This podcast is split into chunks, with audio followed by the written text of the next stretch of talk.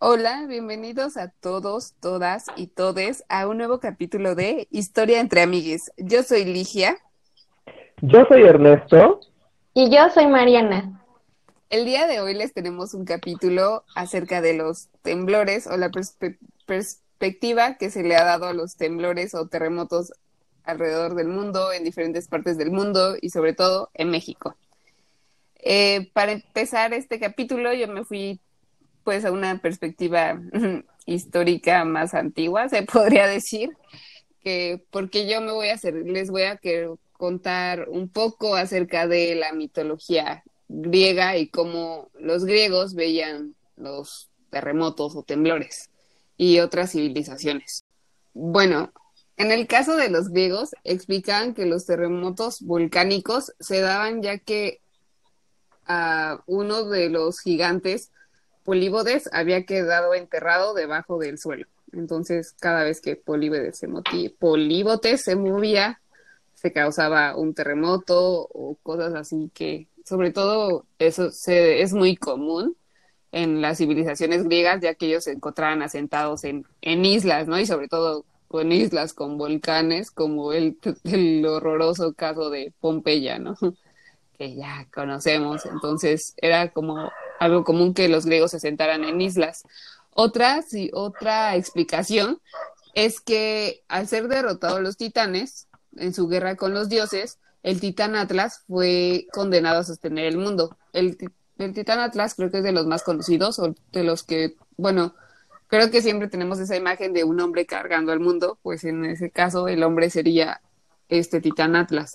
Entonces, este titán, titán Atlas quedó cargando el mundo en sus hombros, y Poseidón, el dios de los mares, hacía temblar a Atlas, generando así los terremotos.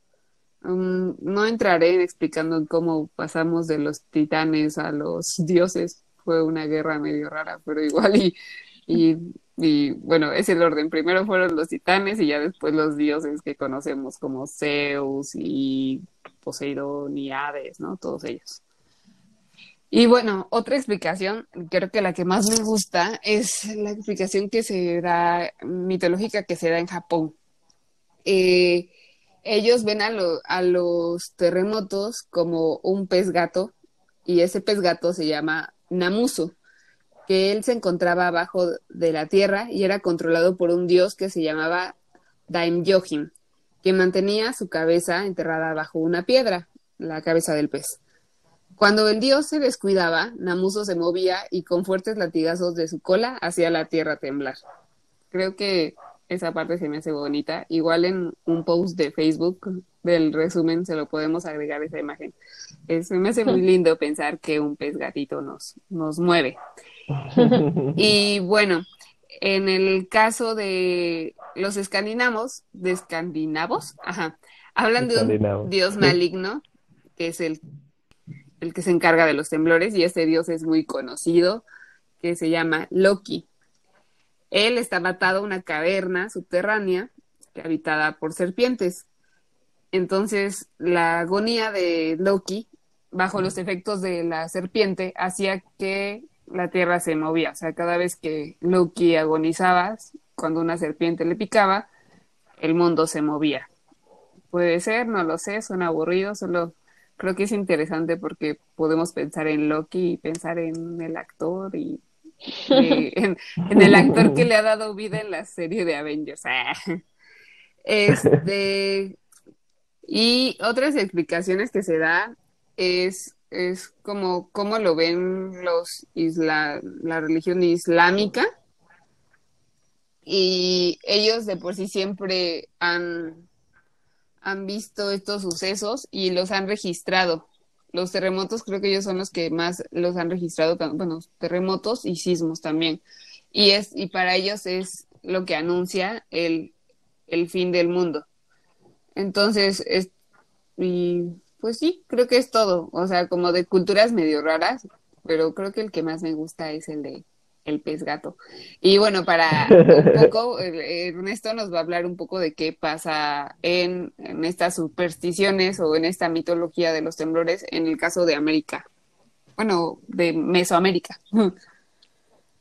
Sí, bueno, para el caso de, de los aztecas en específico, tenemos al dios Tepeyotl, que era el dios que, bueno, e, e, era un dios que se representaba como jaguar y era el dios de la montaña. Entonces se le asociaba con los temblores porque precisamente se tenía la cosmovisión o la cosmogonía de que cuando el dios eh, Tepeyotl rugía, ¿no? Como, como jaguar precisamente, la tierra temblaba.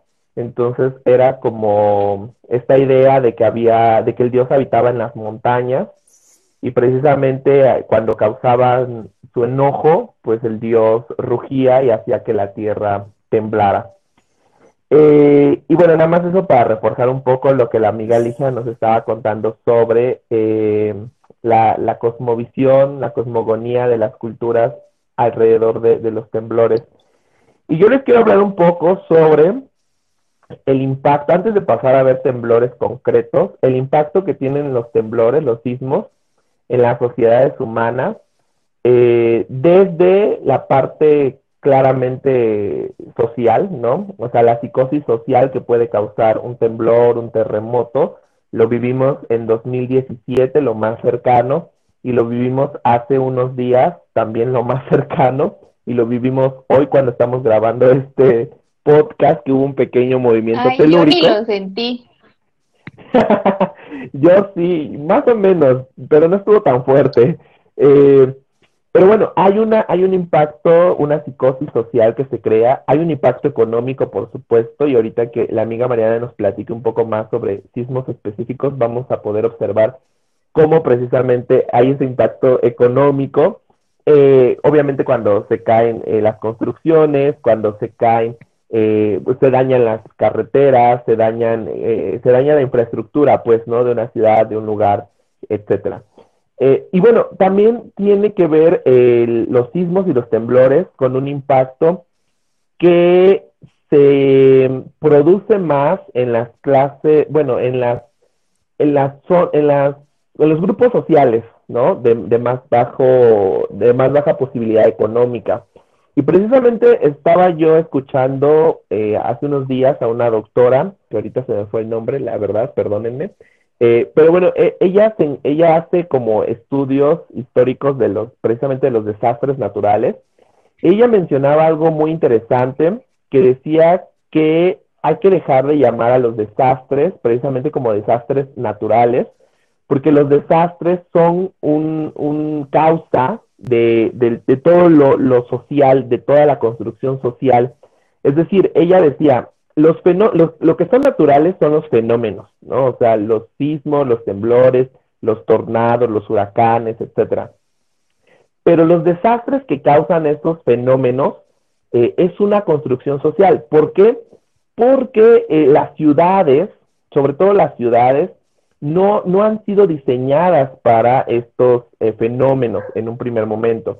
Pero también porque hay una desigualdad social que hace que las, las personas con menor eh, eh, poder adquisitivo o con, o con menor recurso económico se ubiquen en lugares que son peligrosos y que causan un o que tienen un efecto catastrófico cuando vienen estos fenómenos. Entonces ella decía, hay que, hay que dejar de llamar desastres naturales cuando en realidad lo que son naturales son los fenómenos. Los desastres los causamos nosotros mismos como sociedades humanas al no, eh, al no prever todo lo que puede pasar con eh, la ubicación de, los, de, los asentamientos humanos, ¿no?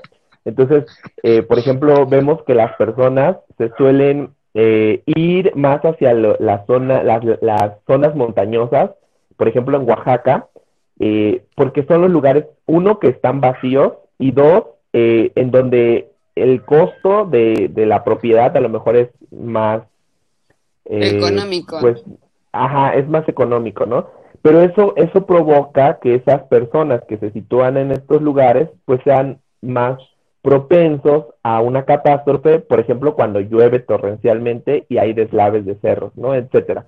Entonces, eso es muy interesante cómo esta doctora hace esta categoría o crea esta categoría tanto social como histórica en función de cómo construimos nosotros, los seres humanos, los asentamientos, y cómo debemos de dejar de culpar a la naturaleza de algo que no es su culpa, porque al final son procesos naturales. Su nombre lo dice, naturales, exactamente. Son procesos naturales. La culpa de que nos, nos provoque catástrofe esos fenómenos, pues es de los seres humanos. Tiene toda la razón esa doctora. De acuerdo, sí, Muchos likes. Sí, siempre. Ahí después, de acuerdo. Ah, ahí después les dejamos el nombre de la doctora para que la busquen. Siempre los enviamos por correo. les, les, tiramos un WhatsApp. Sí. O se los contamos. Amiga Mariana, ¿qué nos vas a contar? Pues ya que puedo decir, ya lo dijeron todo. Ay, no es Ay, amiga. Hay muchas cosas que no hemos dicho. Nah, pues yo investigué sobre dos temblores en específico, así que yo les voy a hablar sobre dos temblores en específico. Eh, el, y también, sobre todo, está uno, o bueno, los dos, vaya, los dos están relacionados con esto que decía Ernesto, y ahorita voy a hacer como la comparación. En el primer, el primer sismo es de 1787, o sea, ya del año del caldo. Y obviamente para ese entonces no existía nada de lo que tenemos ahorita, o sea, para saber dónde fue el epicentro, ¿no? Se dice, se dice que tal vez el epicentro fue aquí en nuestro queridísimo estado, que tiene su historicidad sísmica, como menciona el doctor Salvador Sigüenza en su artículo, que fue donde saqué todo esto. Y sí, pues nuestro estado tiene una historicidad sísmica y según esto, pues ese temblor que fue muy fuerte, que de hecho causó tsunami, pues tuvo su epicentro en, la costa chica de Oaxaca. Fue el 28 de marzo de 1787, todavía me acuerdo muy bien, a ah. las 11 de la mañana.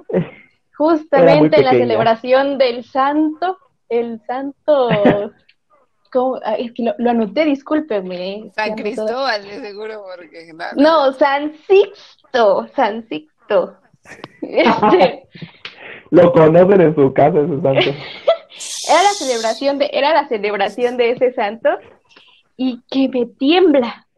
Un temblor que, bueno, en ese entonces la escala de Richter pues ni brillaba por su ausencia, ¿no? Eso fue un invento ya. No había nacido ni Richter. No, pues no, tal vez es su, su tatara, tatarabuelo, se así.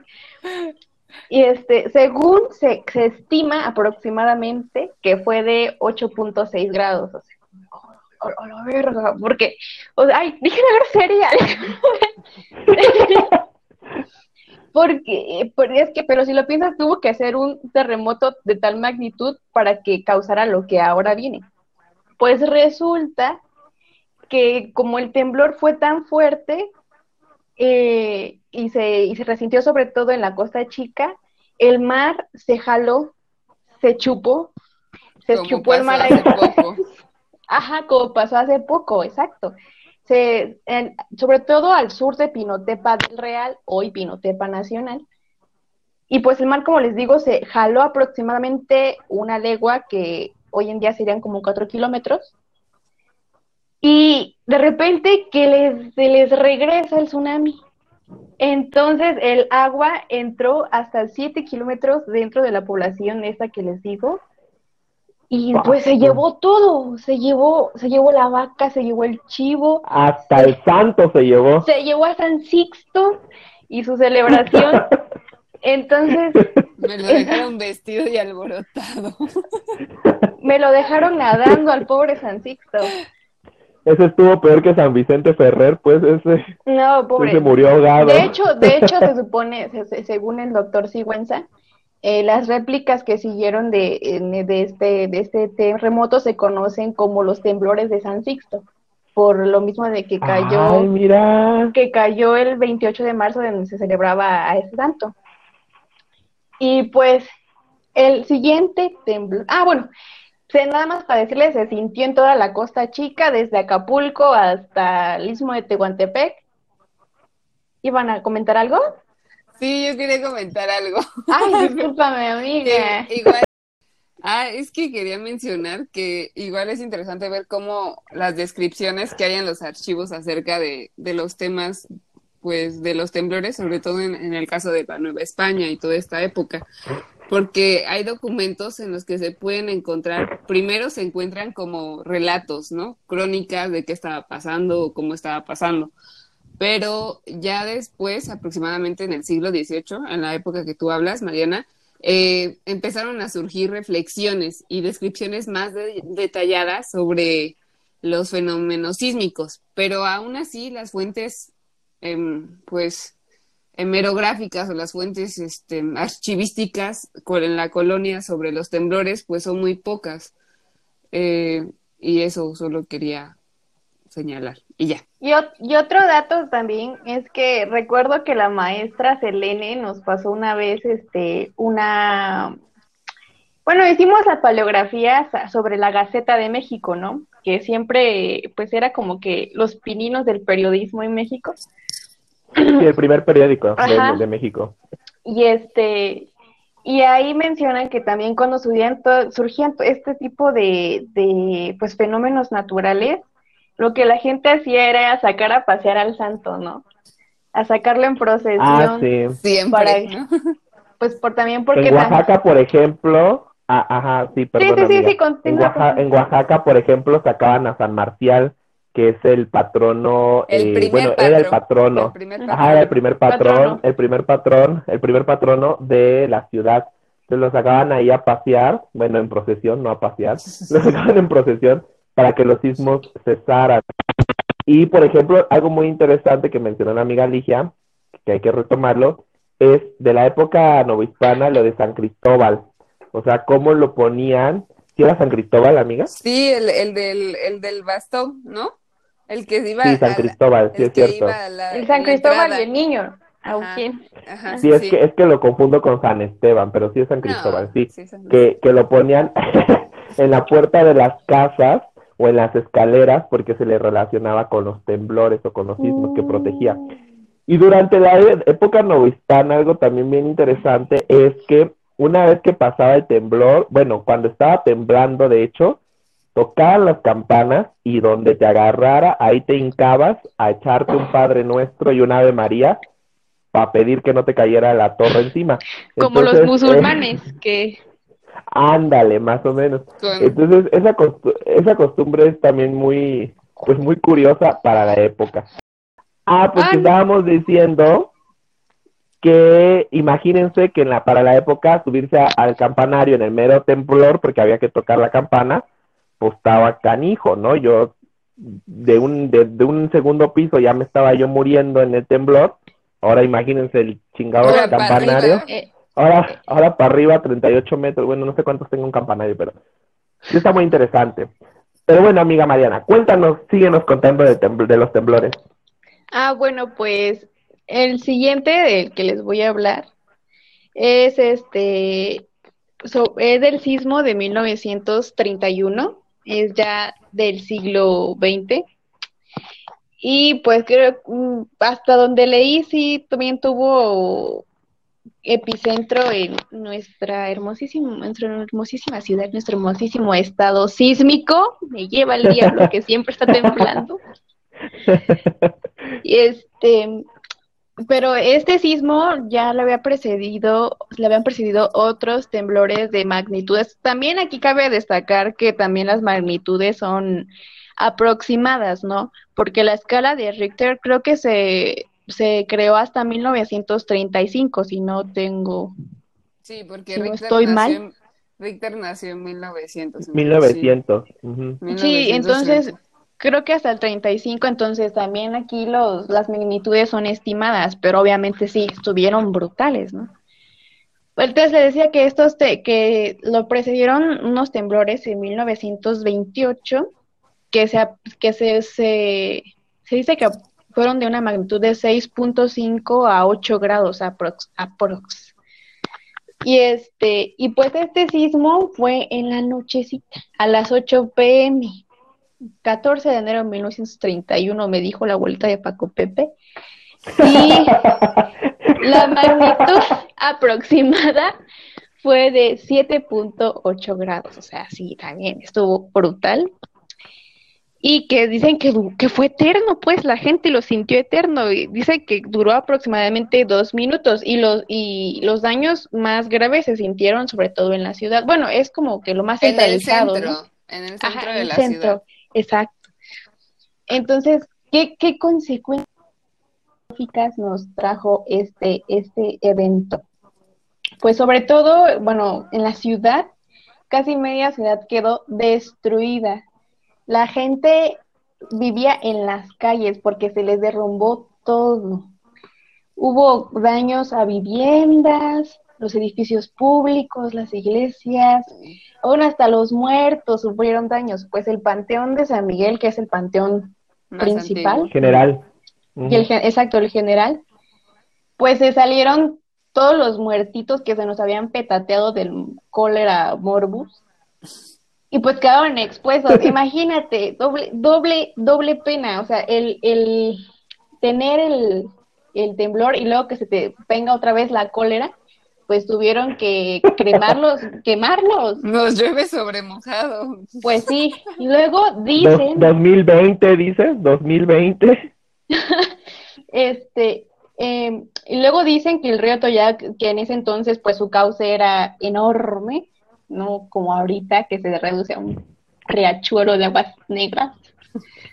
Este, pues dicen que se secó y hasta Mr. J. Eisenstein dice, exageró creo un poco en su película, que según tomó otro cauce el río.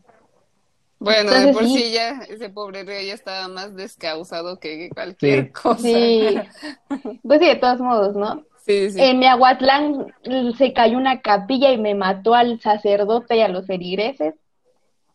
Y pues sí, las consecuencias fueron las que dice Ernesto, que siempre hay en esta clase de fenómenos. Destrucción material, pérdidas de vidas humanas y sobre todo, otra cosa, migración masiva. Porque pues como el, sobre todo el daño fue en el centro de la ciudad, pues mucha gente perdió todo lo que tenía y lo que les tocó hacer pues fue agarrar sus chivitas y buscar otro lado en donde empezar desde cero, ¿no? Cabe destacar un dato curioso que ya un año después de, de este temblor, pues se hace como un, un evento para pues para sembrar optimismo entre la gente de, la ciudad, para crear lazos, y surge, bueno, y también también a la par de la conmemoración de la fundación de la ciudad, y ese es como, surge en homenaje racial antecedente de la Aguilares, a que luego hablaremos de. En fin, ¿qué relación tiene esto con lo que dijo Ernesto? Pues que sí, claramente en este terremoto y en todos los que hemos visto, eh, las personas que son de escasos recursos, pues son las que más sufren. Si ustedes, bueno, ahorita les voy a dar la recomendación, que espero que la vean, porque van a entender lo que les voy a decir, pues la mayoría de las personas que sufrieron fueron las que tenían poco, poco dinero. Y es aquí cuando dice decía Ernesto que te pones a pensar cómo es que las personas hacen, bueno, realizan sus construcciones. La mayoría de las personas a las que se les cayó su casa, pues de qué era, de qué material estaban sus casas, pues de adobe, o sea, súper fragilísimas. En cambio, y, vivían casi a las afueras, en la periferia de la ciudad. Las personas que, ahora sí que las que tenían mejor poder adquisitivo, pues estaban mucho más pegadas al centro de la ciudad y sus casas no eran de adobe, ¿qué va a ser de adobe? Eran casi de cantera, pues. De cantera, sí. Y pues la cantera es muchísimo más aguantada que el adobe. Y además, al no estar tan bien construida tu casa, pues es más probable que haya un derrumbe. Por lo tanto, pues hubo muchísimas pérdidas de vidas, sobre todo de, esa parte, de ese sector de la población que no están, no tiene tanto dinero. Pues porque todas sus casas de adobe se les vinieron encima. Entonces, todo, todo un caos. También el, en el, hubo repercusión en la economía. Y también, si lo piensas bien, hasta cambió el espacio geográfico. y el diseño arquitectónico de la ciudad. Lo que ustedes ven ahorita. Urbana. Exacto, sí. Lo que ustedes ven ahorita, por ejemplo, en el Zócalo, muchos de esos edificios, este, muchos edificios abandonados, ah, exacto, son reconstruidos precisamente por ese temblor. Y muchos edificios abandonados y medio derruidos que ustedes ven entre las calles que luego dicen, los vecinos no queremos que esté ese edificio, pues son vestigios tal vez de ese temblor. Y, pues sí, esa es, esa es mi aportación del día de hoy. Pues la verdad sí está como, bueno, en el caso de Oaxaca, pues usualmente a nivel nacional siempre seremos conocidos como el centro de los de los temblores, ¿no? Siempre, siempre. Oaxaca, Guerrero, Chiapas, la triada del mal. Eh, donde se encuentra el nudo mixteco, sobre todo. Exacto, eh, sí, que la falla de San Andrés, que no sé qué. Sí, entonces sí es como algo muy complejo, pero igual muy muy interesante. Digo, tal, o sea, no les estamos hablando de los terremotos más actuales porque pues igual ya los hemos vivido, creo. Por eso le quisimos dar como otra perspectiva a, esta, a este capítulo de, de historia de los sismos, porque ya igual como que muchos, ah, no, pues el del 85. Eso ya todo el mundo se lo sabe al derecho y al revés. O sea, como que siempre son muy comentados, entonces por eso le, le les quisimos intentar dar o darles una información un poco diferente. No sé si qué más, Ernesto, alguien quiere decir algo.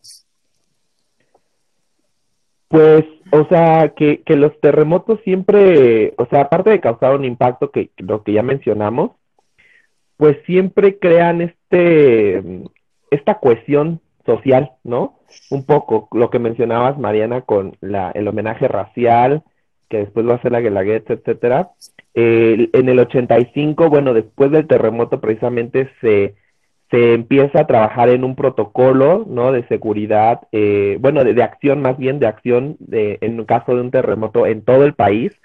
Eh, y bueno, se, se conoce la labor de los topos, ¿no? De los famosos topos, que fueron los que rescataron a las personas.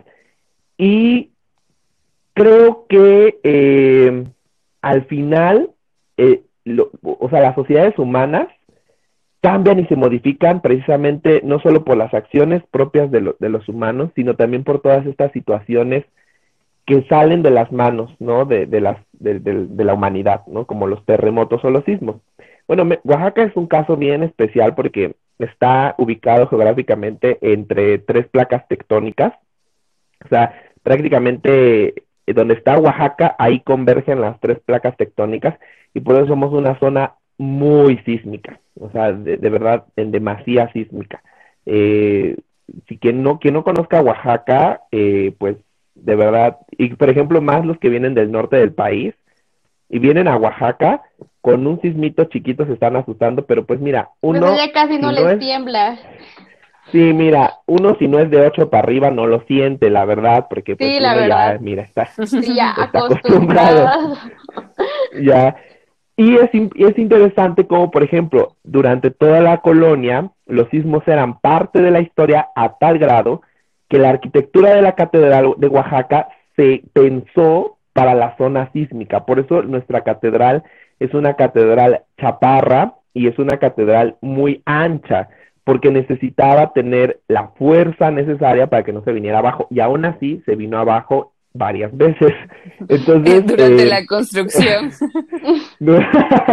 Entonces, por ejemplo, no tenemos una catedral como en Michoacán, que es una catedral enorme y alta, porque se nos vendría abajo a cada rato las torres de, de, los campanarios. Se nos caería el evento.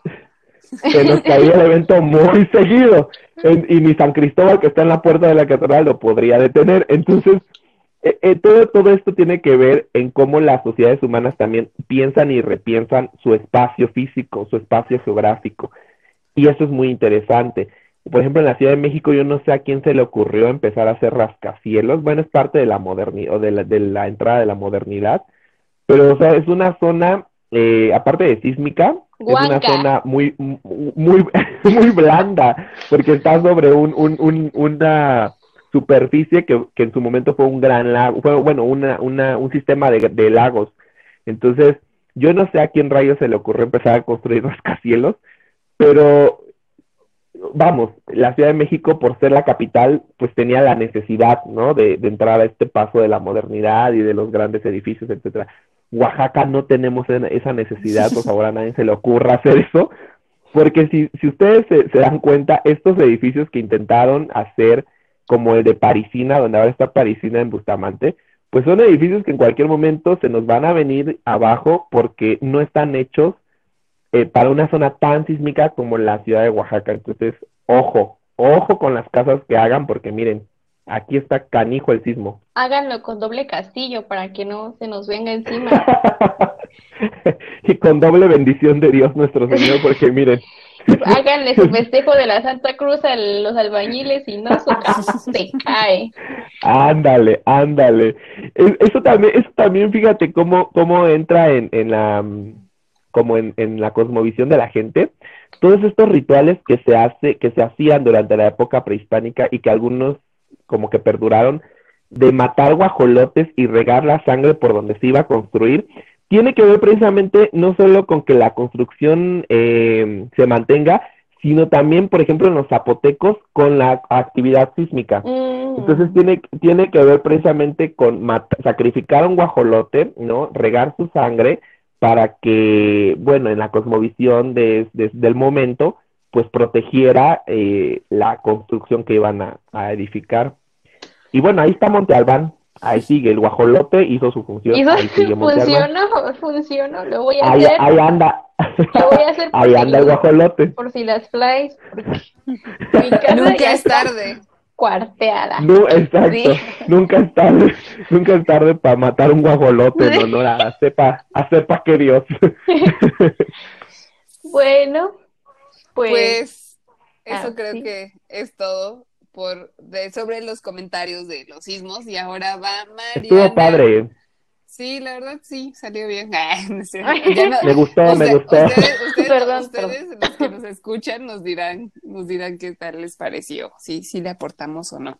Pero ahora va la sección de Marianita, las recomendaciones. La más gustada. Ah, pues si me pusieron atención, si, si, si escucharon lo que yo dije, pues, eh, pues les estaba hablando de un, de el de CJ Eisenstein, perdón si no lo pronuncio bien, no sé hablar ruso. Eh, y pues es un, pues es un director ruso importantísimo, ¿eh? Importantísimo. No, pero este, este señor. Pues, director cinematográfico, ¿no? Sí, sí, sí, Pues sí, ¿de qué estamos hablando? Ah, de teatro, yo no, sí, pero esa recomendación no es en sí una película, sino entra dentro del género del documental. Cuando fue el sismo del 31 aquí en Oaxaca, Sir Jay viajó en avioneta o en avión a, a la ciudad para grabar en una película de 35 milímetros, blanco y negro, este, para grabar el, el caos que estaba sucediendo. Y justo cuando llegó, pues no sé si por gracia de Dios o por mal del diablo, le cayó una réplica y pudo grabar a la gente cuando salió de su, salió corriendo, hecha bola. Bueno, lo pueden encontrar en YouTube, ¿eh? son dos partes, dura 11 minutos, está súper chiquito, eh, pues como por en esa época pues no había todavía sonido, eh, es muda la película, pero ya le pusieron banda sonora. Se llama El desastre en Oaxaca véanlo porque sí está interesante y además pues van a poder identificar ciertas partes de Oaxaca en esa época. O bueno, lo que quedó. Sí, ese documental lo vimos en la carrera y la verdad sí, es muy, muy ilustrativo de Oaxaca, tanto en esa época como Oaxaca en un sismo, ¿no? Sí, y además está cortito, no, no, no pierden nada. ¿Alguien más tiene alguna recomendación, Ernesto? ¿No? Pues no de película, pero eh, de una página que sacó el, si no me equivoco, fue el CIESAS. Sí, bueno, fue, fue una colaboración creo del CIESAS, ¿no? Que es una página que se las vamos a poner porque en estos momentos no la encuentro, perdónenme, discúlpenme, este, pero eh, eh, trae fotos, pueden consultar fotos de Oaxaca después del sismo. Entonces, está muy, muy, muy buena el... Ah, ya, ya, ya la encontré, ya la encontré, amigos. Triunfando como siempre.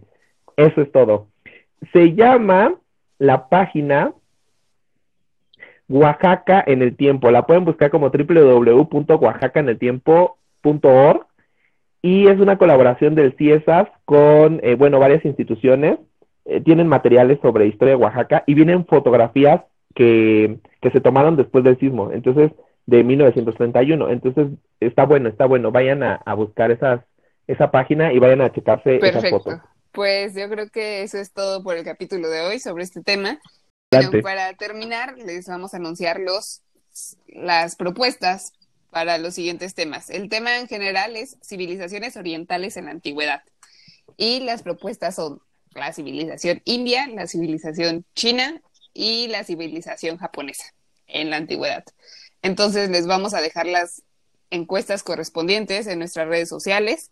Y igual les vamos a subir unos posts para que nos vayan comentando qué les pareció el tema de hoy, que si algo quieren saber, algo extra, no sé, pero ahí podemos iniciar la conversación por medio de los posts, una conversación más directa con ustedes. Entonces, pues, muchas gracias por oírnos y eh, bye. Adiós. Nos vemos, cuídense, un abrazo, bye bye.